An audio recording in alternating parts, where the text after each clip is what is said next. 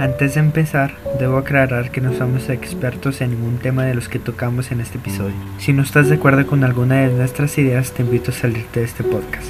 Gracias. Hoy mi presencia está entre hombres que caminan sin rumbo. Oh Madre nuestra, oh Madre Azul, nos diste la vida con tu complejo proceso de creación y a cambio nosotros te destruimos junto con nuestros hermanos. Los animales y tú existen por su propia razón. No fueron hechos para nosotros los humanos.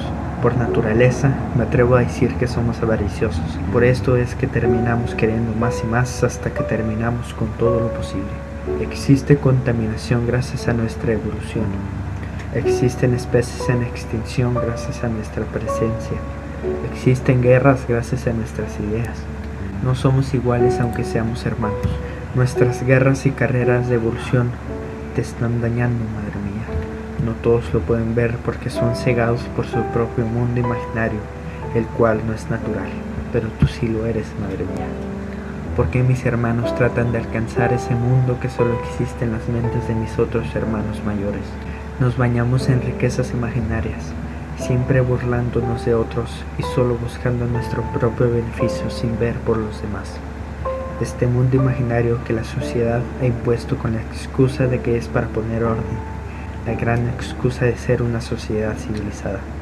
Si no podemos cuidar a nuestra propia madre azul y a nuestros hermanos, no seremos capaces de vivir después de 100 años, años de evolución para que al final tendremos que decidir si seremos los que reinan o seremos parte de la cadena natural de la evolución.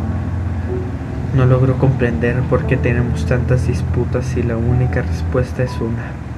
Nuestra madre azul es nuestra prioridad, después nuestros hermanos y después nuestras riquezas. Presumimos de gran intelecto cuando en realidad nunca sabemos todo. Somos humanos, un individuo lleno de ignorancia. Debemos aprender a vivir porque ese es nuestro regalo. Seguir nuestra naturaleza sabiamente, aprender a tener progreso, obtener libertad y espiritualidad, también buscando la racionalidad y siempre cooperando con la naturaleza.